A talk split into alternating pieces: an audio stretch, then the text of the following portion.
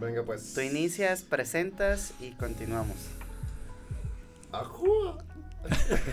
Che, inicio tan Ya inició, güey, para que se te quite, güey. Simón, Ya inició, güey. tu primer jale. Arremangado. Arremangado. Estamos escuchando música de fondo del Gallo del Oro. Entonces, bienvenidos Taza de gallo. al séptimo programa, ¿verdad? Ya el Sergio? séptimo. Uf, ya siete, güey. No. No creí que durara tanto, la verdad, güey. No se crean, bienvenidos. Hoy tenemos invitado conocido por ambos. Ajá. Este- Autodenominado por nosotros como el influencer de los viejitos. Sí. Ahorita, ahorita platicamos de eso, pero sí es influencer de viejitos, aunque no le. Mayores, va, may- mayores de 40. o sea, De personas que van al jardín del abuelo, ¿cómo se llama? Juan Pablo Tello. ¿cómo estás? ¿Cómo están, muchachos? Pues Bien. muy contento. Fíjate que en la mañana le decía a mi novia, oye, este, unos camaradas me invitaron a un podcast y no sé qué. Ah, sí, ¿de qué trata? No, le dije, pues mira, así, así, así. Ah, está padre, me dijo. Este. Nomás sé tú, cabrón. No, Ah, no, bueno. no sea el güey de la televisión. Sé tú, relájate Aquí estoy, y pásatela chido. Entonces, aquí estoy regañado, pero aquí estoy contento. Muy bien. Bienvenido, esto es tu casa, ya sabes.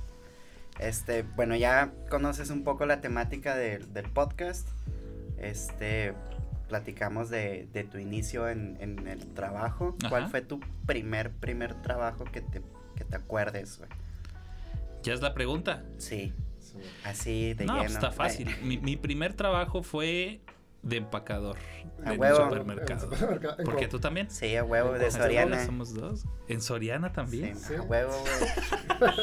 Sí. Pura banda sorianera aquí. Sí, ¿tú, tú qué, güey? Ay, Estamos, con- estamos conquistando el mundo, la banda de Soriana. claro.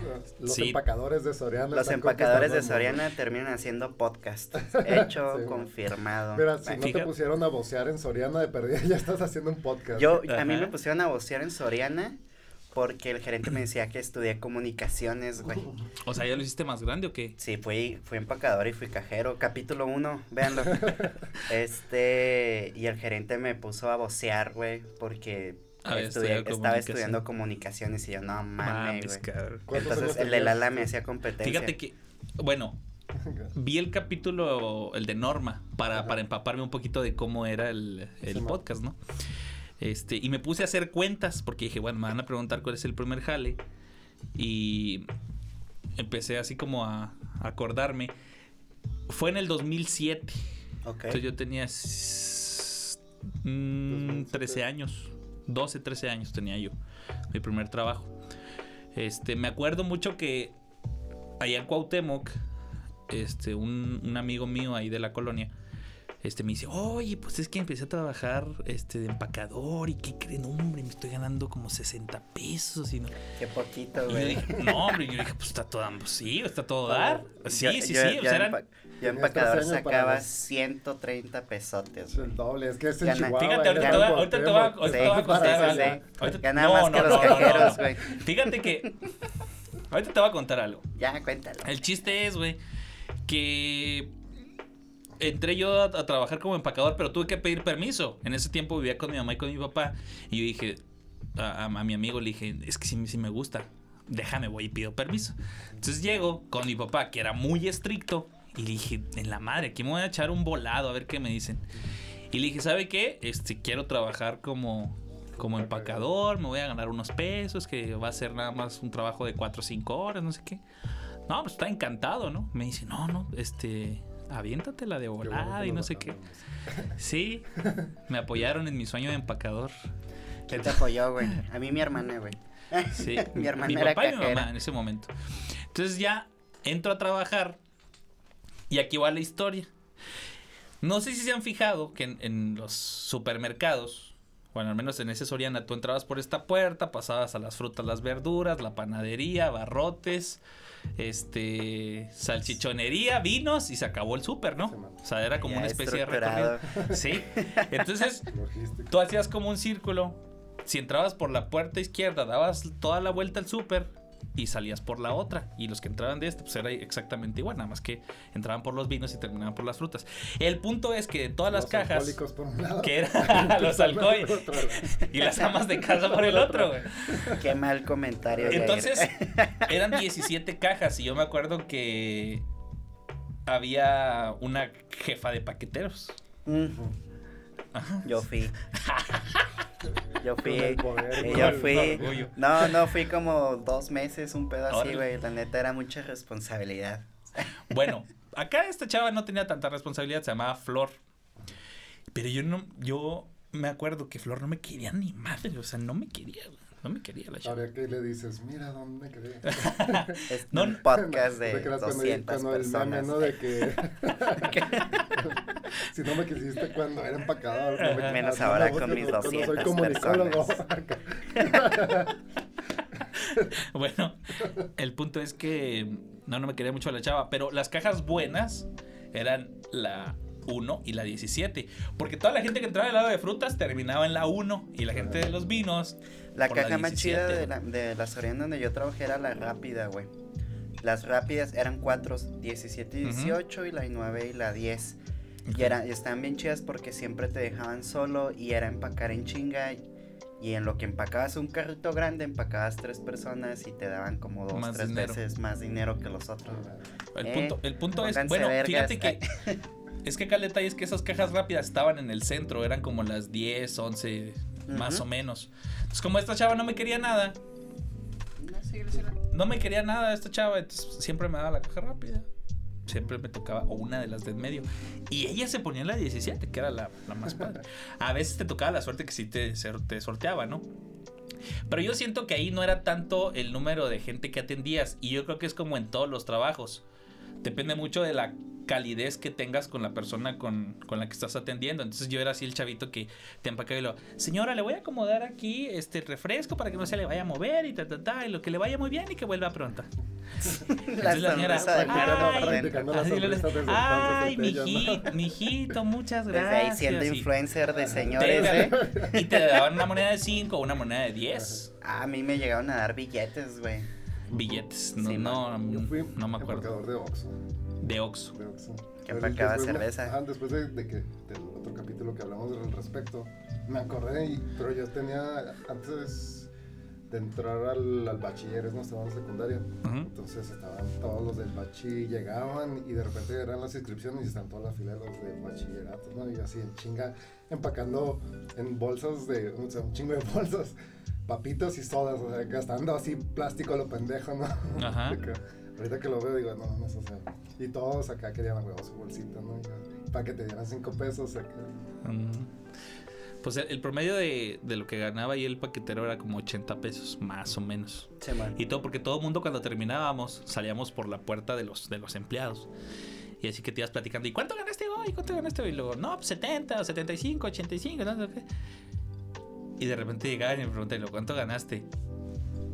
Y yo decía, este, 140. Gracias. Y luego, 140, y luego, sí. Eran los buenos. No, hombre, pues Flor se escuchaba. ¿no? Flor escuchaba que ganaba 140 y le, pues, se Hay un impuesto nuevo. Como los meseros, ¿no? Sí, se nos- Vamos a repartir todos por iguales. Sí, se molestaba porque.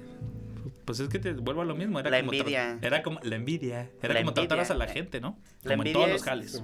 La envidia es, es, es muy frecuente en el mundo laboral. Muy, muy frecuente en todas partes. Pero ¿sabes qué? Este, de alguna manera trabajar como, como empacador o trabajar desde muy chiquito sí te ayuda mucho para las futuras relaciones en los empleos que vas a tener ya cuando sales de la universidad. Porque volvemos a lo mismo, en la escuela te dan un papel y todo y, y a final de cuentas es lo que tú puedes dar y lo que le puedes eh, ofrecer a la gente allá afuera. Y si desde chavito fuiste entendiendo que el mundo no está fácil y que tienes que lidiar con envidias o tienes que lidiar con un jefe o tienes que lidiar con que a lo mejor salió un poquito más de chamba y te tienes que quedar otra hora. O sea, ese tipo de cosas ya las traes inclusive cuando ya llegas a la universidad. Yo, si en un futuro soy millonario, yo le voy a decir a mi hijo, ¿sabes qué? No sé si empacador, pero desde los 14 años le voy a decir, ¿sabes qué?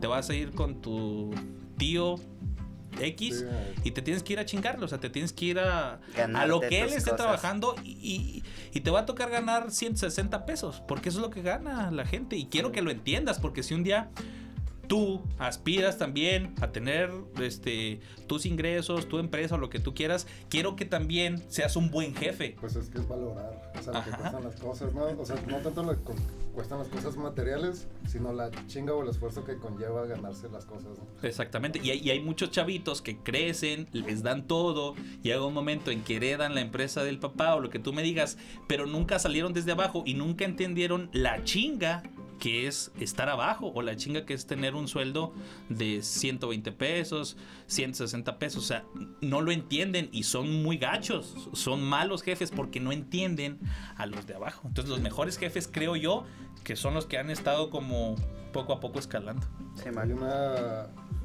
Pues no es que como que pase siempre, ¿no? Pero dicen a veces el abuelo es el que planta la semilla, el papá la recoge, la construye, y el nieto, si no tiene la, la educación, termina por deshacer todo eso, ¿no? O sea, es como Abuelo millonario.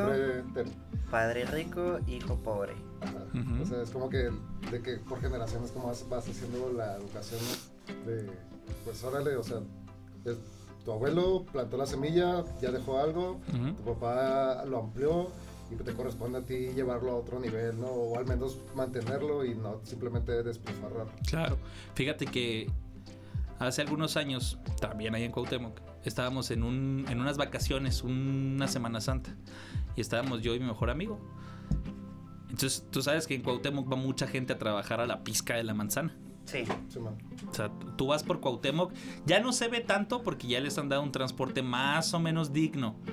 Pero en aquellos años, pues tú veías que pasaban con las camionetas repletas de, Las de famosas sardineras. Sí, que iban para las huertas. Ujú. Entonces me dice mi camarada, me dice Luis, oye, vamos a la pizca. Pues vamos a la pizca. vamos, no tengo nada que hacer. Arre, estoy de Y le vacaciones. dije, ¿y qué hay que hacer para ir a la pizca? No, pues déjale, le pregunto a un vecino. Con el vecino se explicó, dice, a las 5 de la mañana tienen que estar en la iglesia de San José. Y es malísimo para levantarme temprano, pero dije, órale pues. Desde las Llegué a las 7. Desde- ya Ya iba llegando a Pedernales el tráiler cuando yo iba llegando a la A iglesia. las 5 de la mañana ya te recogen en el lugar, o sea, te tienes que Sí, levantar sí, a sí. las 4 de la mañana. Entonces, pues, desde las 4 exactamente, Ajá. echamos unos burritos y cuánta madre. Llego yo al templo de San José, llegamos yo y Luis, y haz de cuenta que está la escuela donde yo cursé el kinder y la primaria, y está la iglesia, y hay un llano, o sea, hay un pedazo, hay muchas casas, pero hay un pedazo que es un llano. Entonces llegamos ahí y no se veía nada, nada, nada, nada. Faltaban como 5 minutos para las 5. Nadie. Dijimos, pues vamos a esperar. Y nos sentamos ahí, una banqueta. Y de repente, llega el tráiler. No, Y salió gente. yo no sé dónde salió gente de los techos, de las, bajo las piedras, güey. Cuando menos pensabas, había 50 cabrones ahí. O sea, decías, güey, ¿de dónde? Pues nomás estábamos nosotros dos. O sea, todo el mundo estaba escondido. Todo el mundo no escondido, pero todo el mundo estaba así como en las esquinas, igual que nosotros, pero no los alcanzabas a apreciar. O sea, ya cuando llega el tráiler, no, hombre, o sea, se em- y había fila para subirte al tráiler. Sí, o sea, por eso salieron tan rápido. Es como en fondo de bikini cuando las hamburguesas de las cangre, las cangreburgers de color, güey. sí. Que de repente, raza la verga. Así, igualito. Acá. Entonces Sí, ya en eso, cabrón. pues súbete. cabrón. Era un tráiler muy feo. Y era una pura plataforma. Pero haz de cuenta que en la plataforma... ¿Qué pasó? Ah, tú dale. En la, en la plataforma había puros, tu, puros tubos. Tubos con cuerdas. Entonces tú nomás era subirte, agárrate una, a una cuerda y ahí vas. O sea, no crees que te tocaba un asiento. No, no, no. No, Bueno, o sea, era muy nice. o sea. Trajinera, ¿no? Y vas allá en Sí, el era, techo era, del camión, güey. acá. de... ¿Cómo se le llaman tubo. los bajoloteros? Ajá, ándale. Y no, pues nos fuimos a la pizca de la manzana. No, hombre, pues te das de cuenta que. Ve, es que ahí, no, no. Si haces un reportaje de esos, o bueno, es que ya no sé si ahorita se pueda porque ya no está tan gacho el transporte. Pero si hubieras hecho un reportaje en ese momento, o sea, te sentías En... En un carro de mulas, güey, ahí los llevaban. No, no, o sea, te sentías- manzanas. Es que es muy... no, de verdad, es muy... Ya hablando en serio, es muy cruel. Es, Sí. muy, es muy gacho esa, esa onda porque... Ahí lo pagan- experimentas. ¿Cuánto les pagan? Como 8 pesos por kilo. No. Bueno, depende, No, dependía de el la- día. del- Bueno, ya, ya para no hacerles el cuento tan largo, la plataforma, la chingota. Y llegamos ahí, este, agarrar cada quien su escalera. Y luego te tocaba un capataz. Un cabrón así que duro, o sea, Látigo o sea te trataba como el perro, o sea, decís este cabrón, Le me gustaría topármelo en la calle mañana. para- sí, pero, pero en ese momento tú eras el subordinado y te, te- ni modo, compa, se tocaba aguantar. Entonces este, este te, te humillaba y te trataba feo y ándale, apúrale, que no sé qué. Entonces ahí andabas tú con tu escalerita, subías, cortabas las manzanas, las echabas, no te pagaban por kilo, pero era, era una jornada, O, o por las canastas que llenabas, ¿no? no, Era por jornada. era por jornada. Este, bueno, ahí en, al menos en esa, pues es que son las huertas más famosas, eran las de Salvador Corral. Hay menonitas que tienen sus huertas e inclusive pagan, creo que pagan más. Cada quien pone sus reglas. Sí, porque por ejemplo, o sea, a mí me tocó conocer un poquito de Camargo, ese tipo de cosas, y hay gente que, no, pues por costal de Chile, por ejemplo, en Camargo, pues te pagan tanto, ¿no? Entonces ya depende de ti que tanto te pongas las pilas y órale, pa, pa, pa, pa, estar chido. O si entregas poquito y Ajá. te pagan menos. Pues eh, era la jornada completita y te iba mal. O sea, estaba, estaba cañón. Te lo juro, en- En cuando ibas en el tráiler ahí, o sea, veías gente este, muriéndose de cruda, olía tremendo, olía fuerte. Este. y. estaba, estaba cañón. Entonces, de repente, ¿ya? Ah, no, me acuerdo que decía el capataz, bueno, ahora sí, cabrones, para que vean qué buena gente soy. 10 minutos para que fumen mota, pero ya porque estamos lejos, ¿eh? no le vayan a decir a este otro de acá. Cuauhtémoc. Y en eso, no, pues es que, bueno, estabas tú y estábamos yo y mi, ca- y mi camarada y pues estábamos en, en la escalera. ¿Cuántos ¿no? años tenías, güey? Tres, 2017. No, ayer estábamos. No, eso- el, el 2017 era lo de Fuera de empacador, ¿no? Sí, no, no sé, pero no hace ni tanto, ¿eh? Hará unos ocho años. Ok. Sí, dije, porque yo me quedé pensando, dije, no mames, que le va a decir a unos niños eso, güey, pero bueno. Sí, ¿no? ¿Y No, te- si no tienes más de 16, si no te ven ya grande, no, no te dejan subirte. Ah, O sea, ok. sí- sí nos te- dieron- sí te- ah, ok. Y luego yo tengo este cuerpo así grandote desde los 15 años, entonces sí, siempre me he visto un poquito más grande. Los tres hemos engordado bastante. Bueno. Y ya, y ahí tenía este- cuadritos. Vamos a fumar mota, decía el vato. Y se bajaban los, los raramuris, porque viene mucha gente de, de Carichí, de, pues de toda la sierra. De hecho, viene gente de otros estados a trabajar en Cuauhtémoc, como si pagaran la maravilla, pero hay gente que tristemente no encuentra el sustento en otras regiones y Ajá, se vienen a, a la pizca del chile, este, o de, o de la manzana, o de X o Y. Este, y pues, no, como si nada, vámonos, vas, fum, se ponían a fumar. Pues nosotros viendo el show, ¿no? Y te digo, o sea, chavo, te, te das cuenta de cómo es el mundo real, o sea, de que aquí la gente viene, chambea y, y en una chance se come un burrito y se fuma un cigarro Oye, de marihuana. Y tú, por ejemplo, que ahorita te dedicas a toda esta cuestión en medios, todo este show, y que ya tuviste un acercamiento con entornos pues Es- realistas, es, que los ¿no? tienes, todos o los sea, días los tienes. ya cuando empiezas a percibir eso, vivías en Cuauhtémoc, ¿cómo empezó la etapa de empezar el camino a profesionalizarte en lo que actualmente te dedicas? Porque estudiaste comunicaciones siendo foráneo. Entonces era el cómo es el proceso de ser foráneo y estudiar en otra ciudad, güey. Bueno, nada más para concluir, 130 pesos era la, Ah, la jornada. Regresas, regresas hecho, pomada, jodas. o sea. sí, es muy poco, güey. regresas hecho garras. A lo mejor la gente que trabaja en eso ya se va curtiendo. O y como va todo, el- te Va acostumbras. el tío, el primo, el sobrino, Sí, van pues todos, sí. güey, sacan su pues feria sacas apenas para la. para la semana. 130 lanas, fue la paga. No, hombre, llegué a la casa. Sí. Y luego, Bueno, ¿cómo fue ya, estudiar? sí. Este. Fíjate que yo cuando estaba chiquito siempre decía que quería ser locutor de radio. Siempre, Ajá. siempre, locutor, quiero ser locutor. Y mi mamá me, me impulsaba mucho. Ah, mi hijo va a ser locutor. Y yo, yo sí quiero ser locutor. Y sí, fue como mi primera chamba formal de locutor de radio. Yo me vine a estudiar para acá, para Chihuahua, en el 2012. En el verano del 2012. Summertime. Y está bien cañón porque pues abandonas tu casa y te vas a otro lugar este solo. Yo me acuerdo que yo llegué aquí a Chihuahua.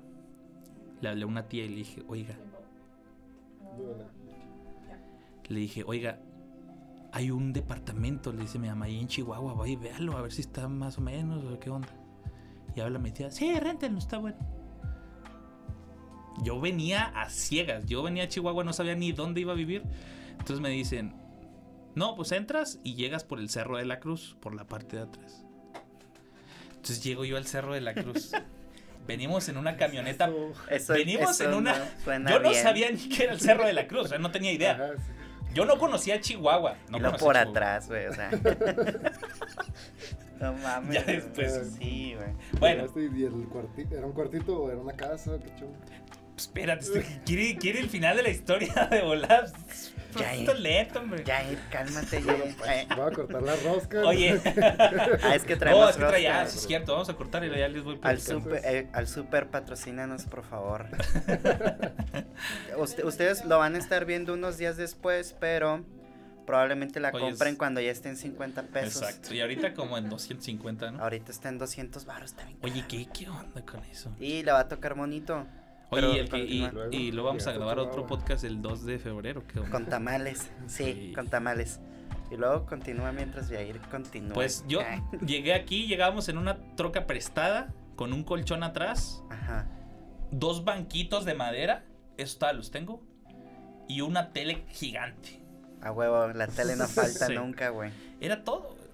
Entonces llegamos al Cerro de la Cruz, sentados por atrás. Y me robaron la tele. Ay, ay.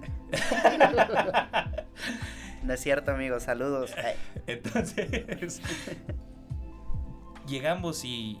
No, pues sí, sí, las calles así desmadradas, ¿no? Y yo volteaba para todos lados y con cierto miedo. Entonces, yo veía de repente unos departamentos así, am- amoladones, y decía, la madre, o sea, si me toca ahí va a estar, agárrate, va a estar duro. Y de repente, oiga, señora, aquí es la calle tal, número tal. No, dale más para allá. Y tú, Ah, Dios y luego dábamos y yo, ¿A poco ay, no fue ahí. Y de repente veía otros, otros así departamentos y luego, híjole, híjole, híjole. Y de repente, señora, este, calle tal, número tal. No, dele más para allá. Y yo, ay, otra vez, así como que no manches. Qué Luego bueno. llegué a la Infon. Ay, güey. Ahí, ahí se está asomando uno, ¿eh? Sí te tocó. No, no, yo no. Mira, ¿cómo no? Mira, mira, mira, mira, mira, mira, mira. Yo no agarré. Y no le tocó Mira. bonito. Ah, Ay, la güey. madre. Pues Ese de es mío. agárralo. Pues ya lo agarré. Ma- Pieza tocada, pieza. Ah, Ay, ya. No, pues está bien. Tiene choco- Tiene chocolate. Hijo de tu madre, me dejaste el monito, ¿verdad? No ya me han salido no- dos monos en el día, no sean cabrones, güey. Pero yo bien tragona, huevado, a comer ¿eh? rosa. Ah, te toca ese, Yo güey. no vi nada. Yadira está allá. No mames. ¿Ese de quién es? ¿Ya, ya, Yadira? ¿Sí, ¡No manchen! Ah, no sabía. Y ahí, como eres, como eres malo, Yo no güey. vi, yo no vi, yo no vi. Entonces. Provecho. De repente llegamos a lo pavimentado y dije, ay, Diosito, pues ya, como que. Y llegamos y de repente llegamos a unos departamentos muy bonitos, bonitos. Y había uno arriba que tenía así como, como una ventana donde se veía así como, como rumbo al centro. Ajá. Y yo dije, híjole, ojalá que sea aquí y ojalá que sea ese. Señora, aquí está. Sí, aquí es, lo estábamos esperando. No sé qué. ¿Cuál es el departamento? Ese de allá arriba. Y yo, "Y", que a toda- en- sí. Y empecé a vivir so- solo. Este, nos cobraron, de acuerdo, 1500 la renta. Ajá. Pues, estaba bien. Sí. Para ser yo solo, estaba todo dar. Era la cocina, un cuarto grande y un baño. Y vámonos. Y viví muy a gusto ahí. Me aventé tres años, fíjate. Pues casi toda la Tres carrera, ¿no? años. Sí, casi toda la carrera me aventé ahí. Es que esto, bueno, ustedes son comunicólogos titulados, yo no. Este, pero estuvimos en la misma facultad. Facultad. Estuvimos en las mismas pedas. Sí, En las, En- en las Fest. De ahí con el Rubén, no mames. con Rubén. Pues el Rubén era el vecino, ¿no? de la comarca. y No, eso ahí sí- ahí saludo porque está en Cuauhtémoc. Según yo está en radio también. San Ra- sí. Simón, No, pero la, la comarca ahí sí era otra rollo y ahí ya no me tocó ni. salvaje. Perdón, mamá. Ay, Perdón. si supiera tu madre lo que andabas haciendo. Oye, bueno. El punto es que viví muy a gusto ahí, tres años y todo. Yo empecé mi primer trabajo, fue cuando llegué aquí a Chihuahua. Dije, tengo que trabajar gratis, porque no hay de otra, porque aquí el campo laboral va a ser bien ¿Por qué reducido. trabajar gratis? Porque no, iba- o sea, Eso no, Ya, es, o sea, eso no te lo van a, no te van a tocar en la escuela, güey. Eso no te lo van a enseñar en la escuela, güey. exacto. O sea, es que más que nada, por ejemplo, en este, no sé cómo sean otras carreras y demás, pero en este negocio, en, esta, en los medios en general, tienes que demostrar mucho para poder acceder a más. Entonces, casi siempre normal eh, empiezas a, como aprendiz, a agarrar experiencia. Está muy buena la rosca. Mm. Gracias al super que no Fíjate nos que yo ay, eh, te escuché decir en el capítulo ¿En cuál? anterior Ah, ok. este que que la escuela 5% si bien te va. Yo creo que no, no puedes generalizarlo porque depende mucho de la carrera. O sea, un, un arquitecto no va a aprender a hacer un edificio con la práctica. O sea, evidentemente que tiene que ir a la escuela, tiene que estudiar ciertas fórmulas, entender muchísimas situaciones. Igual un médico no aprende a operar con la práctica, sino tiene que saber por dónde va cada cosa. Yo creo que en ese tipo de, de profesiones, ahí sí tiene que ser el estudio fundamental. 50-50. 50 escuela y 50 la práctica. Hay carreras como las de nosotros que si lo traes, lo traes, compadre. O sea, Sí. y vas a aprender cosas en la escuela, sí. Pero desde el día uno se te va a notar si tú estás hecho para trabajar en esto o de a tiro no. O si te puedes ir a trabajar, porque te puede gustar la comunicación o los medios de comunicación, pero te puede gustar es, estar en las cámaras, la producción, el switcher o lo que tú me digas o en los controles de la cabina, porque te, te puede enamorar el medio. Yo la primera vez que visité una cabina de radio, no manches, casi me volvía loco. Estaba, y estaba Radio Universidad. no más chavito. Ah, ok. Allá en Cuauhtémoc hay un ¿Cómo se llama la, la estación de radio que está ahí en el centro, güey? Es que hay dos. Bueno, hay Es un Hay edificio cinco alto. estaciones. Es un edificio alto con un micrófono arriba. el de BM Radio. Es que hay cinco estaciones, pero hay dos fuertes. La de BM Radio, que Sí. es la segunda más fuerte, y la de la PL, que es la de Aníbal Moreno. Esa sí la escucha todo mundo. O sea, no hay hogar en Cuauhtémoc que no hay tenga algo muy puesto a Aníbal. característico, de hecho, en, en los municipios, o sea, aquí fuera de Chihuahua, Jiménez, Camargo, Cuauhtémoc, Delicias, este, Aldama, la radio es aún el medio con más poder y penetración en el público. O sea, ni siquiera la tele o tal vez el internet también, porque pues obviamente ya va llegando, pero sí, Sí, es es algo muy muy. Muy, acostumbrado a la radio. O sea, la gente habla a la radio y platica el chisme y platica sí, y sí. quema gente o, o te habla de las noticias y luego luego ahí se empieza a mover todo. Entonces, Sí, y por ejemplo en la PL ya lo han ido transformando un poquito más. Bueno, de hecho los dos medios de comunicación. De hecho, no sé si vieron un video en Cuauhtémoc donde están los del microfonito que dices tú, del Ajá. edificio este. Donde el dueño de la estación está con su reportera y la reportera Ah, dijo sí. no sé qué cosa y Sí, el otro sí, se sí. le va encima súper mal. Sí, Sí, sí, sí, lo vi. La adolescenta de que no sé qué y, y la empieza a regañar al aire y le dice, ¿sabe qué? Muchas gracias, yo ya me voy. Y el Ya, video ya. se hizo... sí, pues Ya. es de las, ¿cómo se llama? De las, digamos que las cosas malas de los medios, ¿no? Sigue siendo gente- algo gente- muy conservador, Pues te topas gente por así decirlo. de todo tipo. Y, y se están migrando a esa cuestión digital y les ha ido más o menos. Por ejemplo, la PL sí comienzan una transmisión de su noticiero matutino, ¿verdad?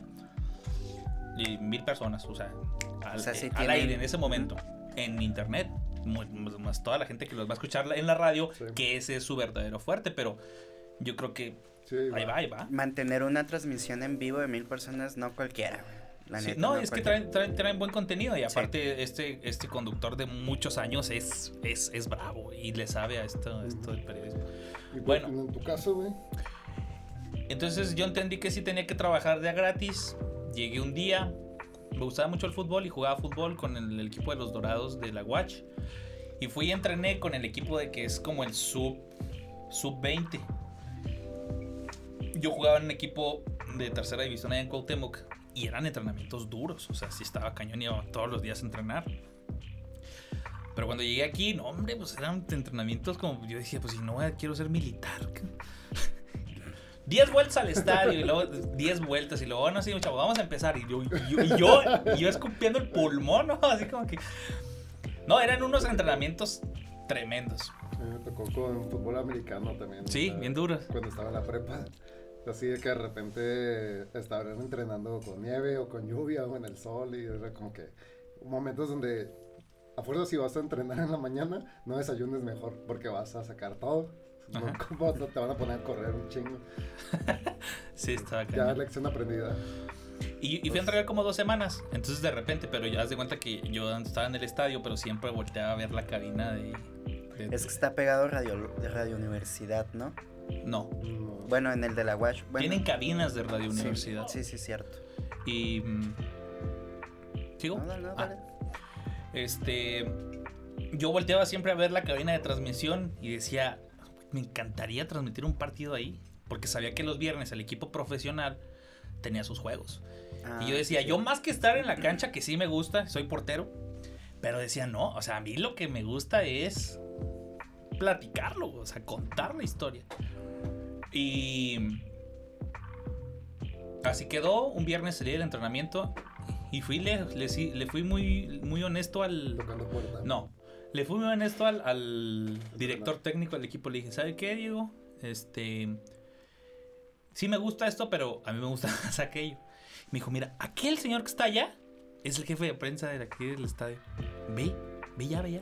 Y al cabo que ya corriste un chingo, si lo Y alcanzas. yo, no, pues, y así. Ya iba corriendo en medio Sí, sí, del, del estadio. me relamí, luego, hola, buenas tardes, buenas tardes. Y luego, oh, Juan Pablo, mucho gusto. Este, sabe que yo soy de Cuauhtémoc, este, trabajé allá, en, este, una vez narré un partido de los manzaneros y me gusta mucho narrar y no sé qué. Ah, órale, pues me dio ganas, ¿no? Si eres de Cuauhtémoc, eres bueno, me dice, me dice, porque yo también soy de Cuauhtémoc. O sea, entre paisanos echándonos porras, pues sí. si no nos echamos porras entre nosotros, pues quién va. Pues sí. Y me dice, no, sí, me dijo, ¿ahorita tenemos partido? Sí, le dije, sí, ya sé. Y me dijo, ahorita viene Tamaulipas. Ese fue mi primer partido. Me dijo, viene la Guacha a jugar contra la Universidad de Tamaulipas. ¿Te lo avientas? Sí, claro. Entonces ahorita te veo a las, a las, a las 4. No, eran las 4. Ahorita te veo a las 7. Órale, pues. Me fui ahí a Campo Bello, allá al- de las que venden tortas y cantando. Fui, comí, a agarrar pila y me regreso. Y me di- llego a la cabina. ropa del entrenamiento y todo. Sí, llego a... No, no, no. sean- ¿Sí? traía, siempre traía la, la de la escuela y traía ropa para entrenar. Ok. Entonces me fui con la de la escuela. No me acuerdo de cómo andaba vestido, pero el punto es que yo llego a la cabina de transmisión y me dice Nicolás, me dice el encargado, ¿sabes qué? Es que Radio Universidad es sindicalizada, me dijo. Si a ti te meto de un día para otro sin Sí, avisar y sin nada, yo me voy a meter en un problema. Pero, ¿qué te parece si te mando ahí a, a que me digas los cambios? O sea, nomás. Entra fulanito de tal y sale tal. O sea, Sí. sencillo. No, sí, le dije, está bien. Y bajamos. Entonces, en eso, Nicolás baja a tomar fotografías y le dicen que en el micrófono del estadio tiene que decir a los futbolistas que van a, participar. Entonces él anda con la cámara así y luego me dijo, ayúdame, me dice. Me da la lista y me da el micrófono y me dijo, ayúdame a presentarlos al público, a los jugadores. Uy, agarré el micrófono, Dios santo, me persiné y dije, no mames, me estaba muriendo de nervios. No manches, o sea, o sea, me, me dijo, me dijo que no iba a hacer nada y después me da el micrófono y dile al estadio que quiénes son los que van a jugar y yo, santa madre. Pues lo agarré así, les cambié los nombres y los apellidos. O sea, yo no sé qué hice, pero Iban como entrando. Dios me dio a entender, hice esa presentación. Me sal- pues me habrá salido como me habrá salido. Y ya empezó el partido, la transmisión y la madre. Y pues ese día me tocó así, como me dijeron. Este, Juan Pablo, vamos contigo al terreno de juego. Sí, Nicolás, este, te informo que sale fulanito de tal, hay una modificación, tal, tal, tal. volvemos con usted, o sea, rápido. Sale, bye. Va. Como en mi, en mi mente piensa que me veo, ¿no? Acá bien profesional. como en realmente como el, el de Josh, ¿no? Acá sudando. Así, un chingo es, acá. así, con pues así haz de cuenta. Y ya me aventé así, iba a los, pues era, era gratis. O sea, pues yo lo hacía nomás para, para ver qué, qué onda, ¿va? Pues experiencia. Sí, experiencia. Ujú. Pero pues estaba chido porque ya me daban así un microfonito con su cubito y luego ya mis audífonos así. pues ya, pues, ya parecía así como que un reporterío, ¿no? Este. Sí. Triunfando en la gran ciudad. Eh, Cosas como los raperos. En la metrópoli. cosas buenas vienen en camino. y Este, en y sí, Cuauhtémoc. Ah, no mames. este. Ya haz de cuenta que. Que así me aventé unos meses y todo, y de repente eran dos los que estaban arriba. Y un día me dicen, oye, es que sabes qué, faltó uno, súbete. Y subo. Y luego, ayúdanos a comentar el partido. No, era, no soy muy bueno para eso, pero dije, bueno, pues ya es como un avance, ¿no? Ajá. Y ya empecé a comentar el juego. Y de repente, entre que me pasaban el micrófono, de repente me aventaba una narrada, o sea, así como que ahí mismo, ¿no? En corto acá. Sí, sí, sí, sí, sí. Sí, sí, me aventó una narrada y luego seguimos contigo, Nicolás. ¿verdad? Y luego acá los nervios. Ajá. Sí, es como que llega un momento donde me toca y lo, ay, lo, ya lo sacas. y- Pero ya le vas, per- le vas per- sientes el proceso en que le vas perdiendo Perdiendo el miedo. güey. Sí. Hay ciertas cosas que te dan miedo, ¿eh? Ahorita te platico. ¿Ok? Pero bueno. Tenemos mucho tiempo. ¿Cuántos os queda? No, pues dale, Dale, hasta que dejes de escuchar la música. Ok. Este, y. De repente, pues así me aventaba las narradas. Y de repente un día me, me dijeron: ¿Sabes qué? Narra tú todo el juego. Y yo, ¿en serio? Sí, nárralo tú. Yo me voy a ir a tomar fotos. Oh, pues órale. Y me empecé a aventar todos los juegos yo. Y así duré un chorro, aventándome yo todos los partidos. Todos, todos los juegos. Y estaba muy padre. Porque ya des- después, al final ya me tocaba salir con el equipo. Que a Guadalajara, que hacía, porque, porque también había transmisiones de los partidos de visitante. Y me tocaba salir, estaba padre. Ah, O sea, ya me tocaba ser como parte del, del equipo de prensa del equipo. Y pues quieras que no era un equipo profesional, que si bien este no era como que fueran miles de personas al estadio, pero eran futbolistas a los que ya les pagaban, que iban a Reynosa, que iban a Guadalajara, que iban a, pues, a todo el norte de México, ¿no? Sí. y inclusive parte del centro. Y muy padre, hasta que un día yo estaba muy a gusto ahí, pero hasta que un día ya me dicen en la radio en Cuauhtémoc, me dicen, ¿sabes qué? Este va a empezar el campeonato de básquetbol, tenemos un proyecto muy padre, etcétera, etcétera, pues, sabemos que narras los juegos y no sé qué, entonces vete a trabajar con nosotros y te vamos a pagar 250 pesos por partido. Va a haber veces que nos aventemos dos o tres partidos. Entonces yo dije, bueno, o sea, ya si, si me aviento esos dos, tres juegos y luego ya después empecé a hacer cabina musical, ya locutor de radio presentando canciones, este, dije, no, pues ahí va a ser ya un ingreso extra y como quiera, mi mamá me sigue apoyando con el pago de las colegiaturas, pero del gasto semanal me encargo yo. ajá. Hubo semanas muy canijas. Hubo semanas donde yo me venía a Chihuahua con 500 pesos. Pero eran 500 pesos para comprar la comida, el transporte y la ida y la vuelta. O sea, No, pues que o sea, estaba cabrón. Sí, O sea, yo sí. me iba a la cafetería de, de Faciatec acá, y, las pues sé, güey, ¿no? gastaba 18 pesos. No comiste galletas de animalito, güey. De casualidad. No. Es, es una tendencia aquí en este podcast, güey. No, Casi no todos cuando empezamos No a emprender creo. galletas de animalito. No. Pero, pero sí, sí trataba de, de, de administrarme muy bien. Y de hecho, de repente, me, o sea, era jueves y me quedaban 100 pesos, ¿no? Y luego decía, ¿me gasto los 100 pesos y me voy de ride? ¿O me voy en el camión? O sea, empecé a viajar de ride. Me aventé dos años viajando de ride. Este, llegaba los domingos, me iba los jueves. Bueno, el primer semestre llegaba el domingo, me iba el martes, regresaba el miércoles y me volví a ir el, el sábado en la mañana. O sea, era ida y todo de raid. Todo, todo, todo de raid.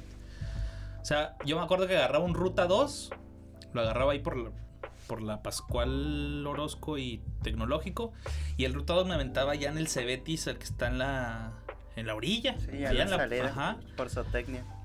Sí, ¿no? Sí, más allá. Sí, más allá. Y ahí me bajaba yo y todavía me iba caminando hasta la gasolinera. Y había un terreno así plano y ahí me ponía y ya, o sea, a pedir ride. A veces durabas 10 minutos pidiendo ride, pero a veces durabas una hora pidiendo ride. O sea, y, y como te podía tocar la suerte de... Porque, pues imagínate, dos años, cuántas cosas no me tocó ver.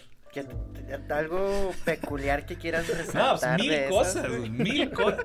Está Yo, lo- cuando Jair el otro día me habló y me dijo, oye, ¿sabes qué? Este, tenemos el proyecto de trompeta y esto y esto otro. Eh, ¿Te gustaría participar de alguna manera? Le dije, mira, el consejo que yo, yo les puedo dar es que se puede hacer un programa de rides y va a ser un hitazo, güey. No existe un programa de rides en México y va a ser un hitazo. Nada más que necesitas una persona que tenga tiempo. Sí. A mí me encantaría hacerlo, pero pues, no, güey, tengo tiempo libre. Programa güey. anual, amigos, si se arma. Pero viajar de ride, haz cuenta que es otro rollo porque es es es una es una aventura, güey. O sea, es una aventura. Yo me fui de ride a Mazatlán una semana completa. sí. Habremos agarrado unos 40 rides. Me fui No con 200 pesos en la cartera. Por la- con el mismo camarada con el que fui a la pizca. Qué buenos amigos, güey. Sí. Sí, vámonos, jalo. Entonces, cada él traía 200, yo traía 200. Y en una Semana Santa también, porque lo de la pizca fue en una Semana Santa. Y yo creo que la- no sé si el año siguiente o el anterior fue cuando nos fuimos a Mazatlán. Fue en el 2000 2013 cuando fuimos a, a, a Mazatlán. No, pues imagínate, o sea, cuando fuimos a Mazatlán, así nos podía tocar irnos con un catedrático que te, te contaban toda su vida. O te podía tocar este, irte en una cajuela muriéndote de frío atrás. O sea, era de todo. Y aquí mismo, en el transcurso de la carretera Chihuahua a Cuauhtémoc, pues también me tocaron mil historias. De repente me tocaba ir. Es más, me les voy a contar una historia. Así la que se me viene a la mente. Estoy pidiendo ride. pss, llegó otro trailer. Y ya ves que cuando abres la puerta del copiloto, te queda alto. Entonces me asomo yo así. ¿Qué huele? ¿Qué huele, compa? ¿Pa dónde va? Pa' Cuauhtémoc, usted. Pa' Cuauhtémoc. Súbase. Súbase. Entonces me subo. Y el vato viene fumando. Cara así, Trailero. trailero. Fumando el vato y todo. Entonces me subo, güey. Y luego. Y luego, dicen, pues, típico, empieza a platicar. Y te empiezan a contar toda su vida. Porque como eres un reitero que ya no lo van a volver a ver en la vida. No, que yo le pongo los cuernos a mi vieja y que esto y que la madre". O sea, te empiezan a contar cosas que ni, ni que sabes, ni te interesan, pero se desahogan contigo porque eres un tipo que jamás vas a volver a ver Te en la usan vida. de psicólogo. Sí, te usan de psicólogo. Entonces yo me subo al tráiler y le empiezo a dar y de repente. Y volteo y venía fumando. Y vea, volteo. venía fumando, pero mota, cabrón. O sea, venía fumando moto, manejando y la madre y que platicando las historias. Y en ese momento yo, ah, qué bueno, pues, órale. Písale, Y- espérate, písale y tranquilo. Y me empieza a contar su vida. No, que yo, que no, pues es que yo soy allá de, de Tapachula, ¿no? Me aventé muchos años en el bote. Y acabo de salir del bote allá en Estados Unidos. Haz de cuenta que me fui para Estados Unidos y me valió madre. Iba con un, un tráiler cargado de cocaína y que no sé qué. Yo no sé si era verdad o era mentira, pero si era verdad. O sea, yo iba con un delincuente que estaba en un penal de máxima seguridad. O sea, iba con. Y se le notaba, créeme que sí le creí. O sea, sí- o sea el tipo se le notaba que, que, estaba, que estaba bravo. Entonces, pues ya dije, ¿y aquí qué trae? Le dije, o sea, porque viene cargado, que lo me dijo, sí, pero no te agüites, me dijo, voy a Guerrero, voy a, voy a dejar manzana, voy a voy por manzana. Pues yo intenté creerle, dije, ojalá que sí. Ya llegando a Cuauhtémoc me bajé rápido. Pero sí, o sea, cuando te digo, cuando viajas de raid te tocan muchas Sí, experiencias de ese yo tipo. Cuando tuve un intercambio a Guadalajara de la escuela, fue así como que un fin de semana de vámonos de raid, todos los roomies. Ujú. Y fue así como que en, en cuatro o tres días estar visitando como seis playas diferentes de la costa de, Ujú. de, de, de, ¿cómo se llama? De Jalisco, ¿no? Ujú. Pero era así, éramos como seis y, y cada tanto estar pidiendo ride, ¿no? Entonces nos tocó ir en una de estas donde transportas un racer o algo así diferente, ¿no? Ajá. O de repente una camioneta, o de repente íbamos en una ocasión y las dos chavas se fueron más enfrente, iban caminando, iban pidiendo ride. Entonces llega un carro, pum, se para un señor con su hija. Y luego, oigan, no, que necesitamos un ride. Y luego, ah, no, sí, súbanse. Y luego voltean las dos y luego, vénganse. Y luego los otros cinco que iban atrás, pum, en chinga, ¿no? El señor volteó todo ¿Qué asustado, onda? así, Sí, pues sí. ¿qué, qué, qué, qué? Salieron Y es que- un chingo, ¿no? No todo el mundo, no todo mundo da ride. acomodamos No. No todo el mundo da ride porque, porque obviamente la piensas, dices, ¿qué me van a hacer? Es y entre, sí hay un- si se ponen seis, como, como Yair y sus Escondidos, si se ponen seis a pedir ride, tras de las piedras, ¿no? Y luego dijo que sí, Simón, órale. seis personas pidiendo ride jamás los van a levantar, a menos de que sea una persona muy buena onda y que traiga una caja muy grande. Es que Pero, sí hay mucho factor de riesgo, güey. Sí, sí el dar ride. Sí, sí, sí, pues México. y te voy a decir cuál era el, el secreto acá. Bueno, al menos Tiempo, ya no hay acceso a la tarjeta. Dale. cuando cuando estábamos este Luis y yo pidiendo raya a Mazatlán pues sí era fácil llegó un momento donde estábamos antes de llegar a Parral que se nos pegó un músico muy cotorro el músico con su guitarra y todo y estaba padre el momento pero dijimos ya con tres va a ser más difícil todavía Simón. y así, o sea, si le vas sumando, se vuelve todavía más difícil. Pero también depende mucho, inclusive hasta de cómo andes vestido. Porque, por ejemplo, yo, yo terminaba la escuela, a lo mejor la Watch pues, no tiene un uniforme como tal. Pero yo sí, traía la pinta, la, pinta de estudiante. O sea, me iba con una playerita más o menos, me colgaba mi, mi mochila, o sea, mi... Pues sí. Y me iba y me ponía a pedir ride y, muchas veces llegaba muy rápido. Y me decían, oiga, jovenazo, ¿qué, qué pasó? ¿Qué es el, qué, qué nita? ¿qué, qué quiere? Y mm, le dije, no, pues, este, voy para Cuauhtémoc, etcétera, etcétera. Ah, no, pues súbase. Y ya, ya, ya en el transcurso del viaje, pues les empiezas a, a platicar, ¿no? Pues, no, pues soy estudiante, etcétera. Ah, pues es que yo pensé que algo le, le había pasado algo así, o sea, porque están acostumbrados a que si alguien está pidiendo ride, pues acá tiene la finta como de viajero, ¿me entiendes? Entonces a mí me veían más como un estudiante y era como que, que, que quiere, o sea, ya pedía el rayo y como que, ¿qué, qué pasó? O Y sea, ese- por ejemplo, en ese trayecto en el que tú ibas pidiendo los rides y si y eras- ibas y venías, entonces era porque tenías aquí tu trabajo y luego cada fin de semana ibas y a- allá al otro trabajo y luego Ujú. regresabas. sí, Era, era puro trabajo. pura chinga, pura chinga. pura Sí, chinga. pura chinga. Todo era trabajo, o sea, todo era, era chinga. O sea, sí, era venir a Chihuahua a estudiar y trabajar gratis y era regresarme a Chihuahua, a Cuauhtémoc a, pues, a seguir trabajando en la radio. ¿Cuándo fue cuando O gratis realmente sentiste que ya habías dado el paso como para ya, ahora sí estoy viviendo, ya me estoy manteniendo, ya estoy... Cuando, cuando entré al canal 28, yo entré al canal 28, este, y fue en el 2014, o sea, tenía dos años en la carrera y me quedaba todavía la otra mitad. Pero ya cuando entré ahí fue cuando ya le dije a mi mamá, ¿sabe qué? Yo me voy a encargar de, este, pues sí. de- Ya- de- ya me puedo sostener. Ya me puedo sostener. Todavía me seguía ayudando, este, pero ya yo, yo ya me sentía ya económicamente como, este, con cierta estabilidad. Yo me cambié de varias veces de casa. Ahorita ya he vivido como en seis lugares aquí en Chihuahua, siete. Este, pero ahorita donde estoy, estoy muy a gusto y todo. Entonces fue, fue ahí donde, donde yo sentí que como que ya fue el brinquito de la liviane. Donde ya no todo era chinga, sino sí era chinga, pero también era disfruta. O sea, era ten tus ratos libres, puedes ir a gastarte tu dinerito en, en alguna cosa que tú quieras comprar o en algo de ropa o lo que sea. Entonces, fueron algunos años así, 2014, trabajé cuatro años en el Canal 28, muy a gusto, tuve un programa que, que tenía un enfoque social donde aprendí también muchísimas cosas, duré dos años con ese programa y alternaba también con, con ya empezaba en los noticieros. Cuando entré yo fue a deportes, empezaba narrando los partidos, porque de ahí fue donde me conocían. O sea, fue como que tú narras los partidos de la Watch. Sí, ah, pues vente aquí porque vamos a transmitir los partidos. Pero ya un día en el canal 28 me dijeron, ya no hay deportes, compa. Y luego, pues toma, y me dieron una cámara y un micrófono y ve a ver, a ver qué cuentas. Y yo, ¿y cómo? Otra vez la cámara y el micrófono, ¿no? Y yo, no, no, así, ajá. Que a lo mejor ya dominabas el hablar en el micrófono, pero ¿qué voy a hacer con eso? O sea, que, que- que- dito que, que alguien se voltee aquí para yo ver una noticia. Porque, o sea, si sales, dices, tú vas, vete por la calle. Y dices, qué te ¿qué encuentras". cuento? ¿Qué cuento? Y eso es lo difícil. Ya después agarras colmillo y sabes que las noticias y buenas noticias, porque ahorita antes de entrar al aire decíamos, es que las noticias locales este, no son muy buenas o no, no, tienen calidad.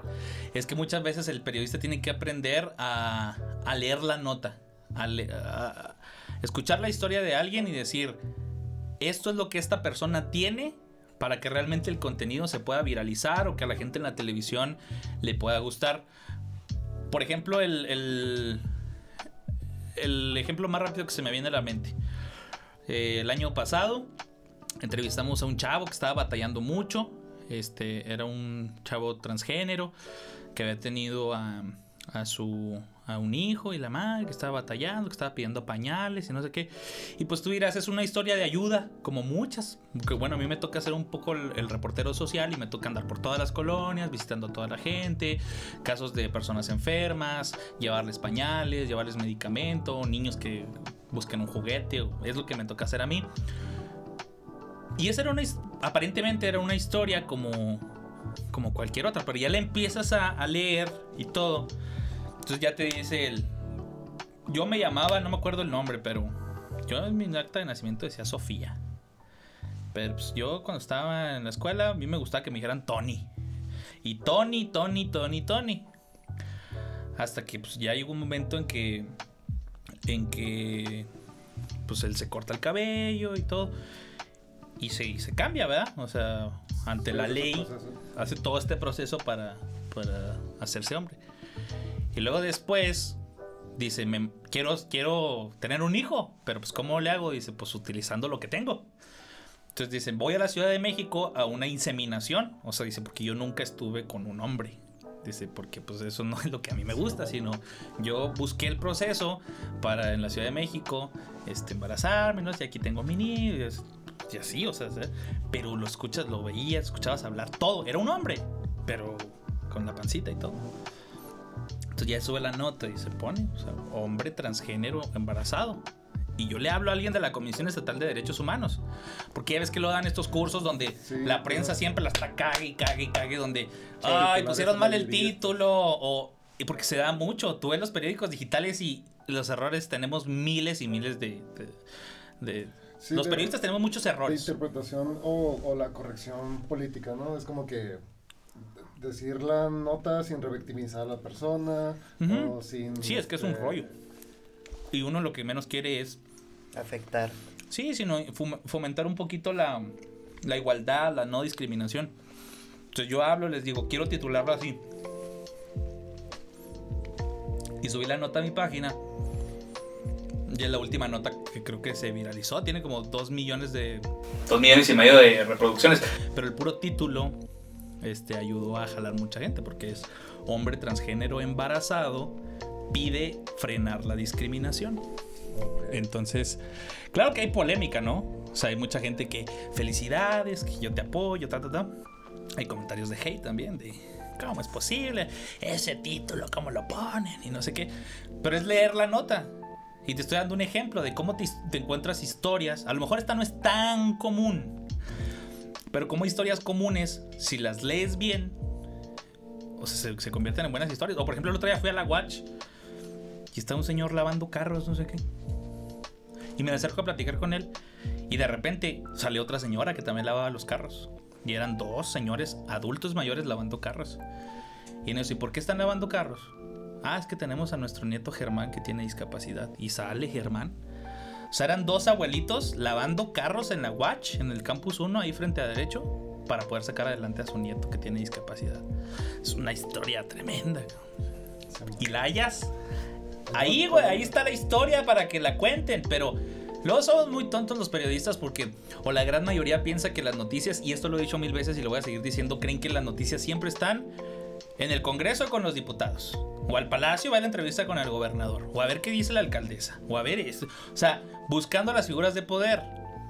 Cuando sí es cierto, son noticias lo que ellos digan, porque a final de cuentas Sí, son a los que les tenemos que exigir cuentas son una fuente de noticia porque ellos son los que administran el recurso público y toman muchas decisiones, pero el periodista de Chihuahua y de México y del mundo tiene que entender que la noticia está en todas partes, pero está en las colonias. Está con Doña Tencha que está solicitando apoyo para X o Y, o si hablamos un- de un recorte, por ejemplo, al deporte. Sale el titular en el periódico que el Instituto del Deporte este próximo año se le recortan 89 millones de pesos. A la gente le entra por un oído.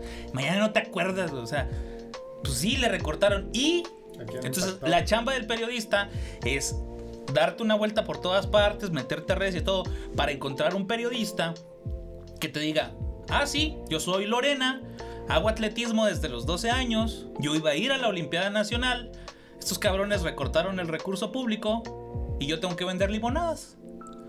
Y ahí es donde la gente dice, chingado, ¿por qué Lorena está vendiendo limonadas? O sea, ¿por qué el gobierno no se aplica?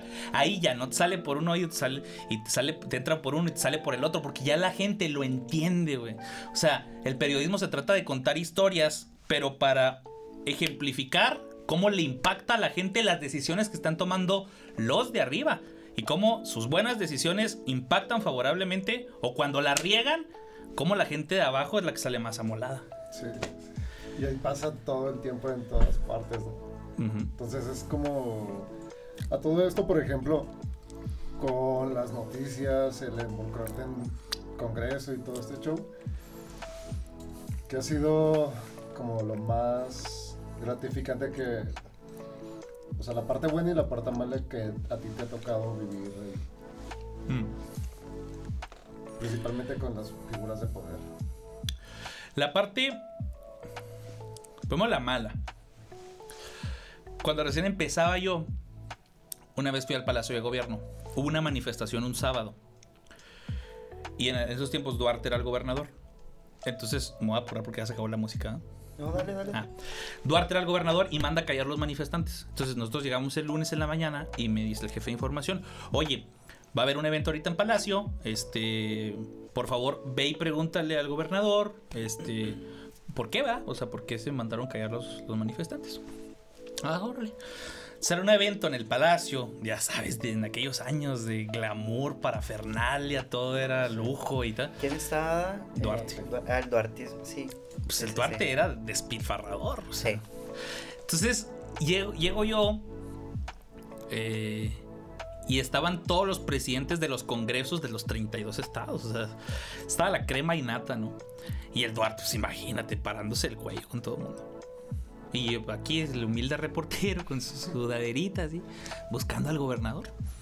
Entonces, de repente baja el gobernador y salen todos los medios de comunicación. Me imagino que han visto que en cuanto sale la figura, pues se llena de micrófonos y está uno así tratando de acercar el Sacar suyo. la, la- la respuesta. Entonces yo quedo muy lejos. Quedo, pues sí, más o menos, dos, tres metros. Dos metros así, lejos, lejos, lejos. Pero yo no, no me podía ir sin preguntarle. Entonces en eso, muchas gracias, dice el gobernador, y ya se iba a ir. Y en eso, gobernador, ¿por qué mandó callar los manifestantes? No sé. Segu- Como según tú te ves, y lo, gobernador, ¿por qué mandó callar los manifestantes? Con el bigotito. Vida real, ¿por qué mandó callarlo? O sea, En ese momento, Se atrevió. Yo, yo le dije para que me escuchara. O sea, yo lo dije muy fuerte. Pero así como que, gobernador, ¿por qué mandó a callar los manifestantes? Y se va así, se van cabronados, subiendo las escaleras. Y en eso yo sigo grabando. Y todo el equipo de seguridad y todo el mundo volteaba a verme. Entonces en eso salimos de ahí. Y Barajas, ¿te acuerdas que era Ah, reportero? sí. Me dice, te bañé, te la bañaste. Y yo. ¿Por qué? Pues no o sea, yo no sabía. ¿Por qué? ¿Cómo que por qué? Lo que acabas de hacer. ¿Qué hice? Te lo juro, o sea, les juro que no magnifiqué lo que hice. ¿Qué hice? Le gritaste al gobernador. No, o sea, le dije para que me escuchara. Pero te, llego al canal y empiezo a ver el video y yo, no manches, le grité. O sea, ¿por qué mandó a callar a los manifestantes? O sea, se vio. Las noticias en otros medios, no reporteros le gritó al gobernador. Sí, es que, es que realmente se vio como si yo estuviera confrontando al gobernador cuando realmente nunca fue mi intención. Era que me escuchara. Y de repente el director del medio me habla y me dice, oye, me hablaron de comunicación, de gobierno, que si quién fue el reportero, el así, esa misma tarde, quién fue el reportero que le gritó y yo, Dios, No sé. o sea, que, que están que están buscando en los medios de comunicación quién fue el reportero que le gritó al gobernador. Y yo acá, eh, no sé si era mi primera semana, pero era mis, eran mis primeras. Excelente Sí. forma de iniciar, güey. Era de las primeras veces que yo, que yo salía y empezar así. No, hombre, gacho. Anduve con mucho miedo porque esos tipos eran malos. O sea, eran tipos de poder, pero eran tipos que lo sabían usar para mal también. Entonces yo tenía miedo de que si realmente me pasara algo. Afortunadamente han pasado muchos años y nunca he sufrido nada. Nada, pero porque creo que sé conducirme de una manera pues imparcial, voy a decirlo para a lo mejor el periodismo sí es incomodas, siempre incomodas gente. Pero o sea, a veces incomodas más que otras y de- depende de quién hay que incomodar porque ustedes saben que han muerto muchos periodistas, pero a final de cuentas generalmente se ve involucrado el crimen o se habló de narcotráfico. O sea, hay que saber de qué hablar también y que sea interés también de la gente. Y la buena experiencia es en este tema social. Por ejemplo, hace dos, tres días este, me publicó una madre de familia ahí en mi muro. Todavía estoy bien con tiempo. No, sí, dale, dale. dale. Este. Bueno, les cuento la historia muy rápido. Un día, este, estaba yo en, en- en internet y una paisana mía sube un video, una madre de familia, desesperadísima. Dice, estoy embarazada, este, mi niña tiene hidrocefalia, le detectaron en el útero la hidrocefalia, tengo que ir a Querétaro, necesito tan, tanta lana, o sea, mucha lana, y graba un, un live, Facebook Live, llorando, desesperada. Y lo único que yo hice es, pues voy a tomar esa entrevista, porque pues es la responsabilidad de uno, ¿no? Tomo la entrevista, la saco en la televisión y a ver qué pasa. Saco la entrevista, se pasa en la televisión. Y como a los cuatro días yo sigo en comunicación con la mamá y me dice, no hombre, me dice, o sea, llegó ayuda, mucha ayuda. Una sola persona creo que le dio como 200 mil pesos. O sea, le llegó mucha ayuda. Se fueron a, Querétaro, este, lo operaron y todo salió bien. Entonces regresan a Chihuahua, la niña la empiezan a atender en el CRIT, eh, sigue con sus rehabilitaciones y todo. Después ya me habla la mamá mucho más tranquila y me dice, quiero que la conozcas. Entonces nos vamos a hacer la entrevista ahí en la, en la deportiva. Y cuando llego, o sea, ella me da un abrazo así fuertísimo, güey. Y me dice, está viva gracias a ti. O sea, yo me empiezo, cabrón, a derretir. O sea, claro que no está viva gracias a mí. Yo no lo siento así. Pero cuando ella me lo dice, güey, o sea, se- mi corazón se me partió. Y me, y me lo dijo muchas veces. Entonces ya cuando, y cuando conozco a la niña, pues sientes así como, como pues bien padre, ¿no? Entonces le vuelvo a hacer un reportaje y el reportaje se tituló María Fernanda, la niña que nació dos veces. Porque cuando hacen la operación, abren la panza, sacan al feto, hacen la operación, la regresan, tapan y que continúe con su proceso y vuelvan a hacer. O sea, la niña sale dos veces del útero. O sea, así se titula el reportaje. Y hace como tres días en mi muro de Facebook, la, mam- la, la que viene siendo, creo, el- bueno, desde el Facebook de la abuelita, Sí. este, me publicaron un mensaje también así, pues igual. Porque ya están viviendo ellos aquí en, ellas aquí en Chihuahua. Y pues yo creo que es lo más bonito. O sea, repito, siento que no sea. No fui yo el que abrió la cartera y dijo, ahí está. Pero, pero logramos muchos casos como ese, donde la gente está necesitada. Decimos, esta persona se llama tal, necesita tal. Échenos la mano. Y la gente aquí en Chihuahua es bien chingona, güey. O sea, es chingoncísima. Como tengo una compañera de Chiapas y cuando llegó aquí me dijo, ¿qué pedo aquí? O sea, ¿por qué aquí son así? O sea, porque en Chiapas no es así. Y aquí en Chihuahua hay una historia y la gente, no sé, por ejemplo, el otro día en la Diego Lucero que publicaron una familia que estaba bajo un puente. La familia no duró más de dos horas en el puente cuando ya estaban trabajando en un rancho. ¿Sabes cómo? Ah, No sé si ya vieron la historia, porque se viralizó de volada. Y al día siguiente yo quise contactar a la familia para ayudar, o sea, para ver qué podíamos hacer.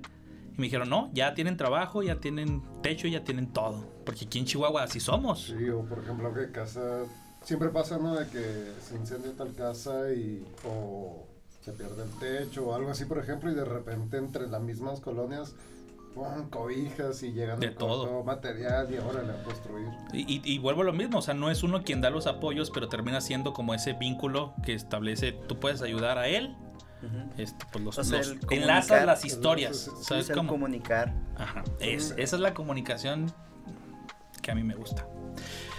Este, ya para terminar, este, nomás una historia ya de los reiteros que les quiero contar.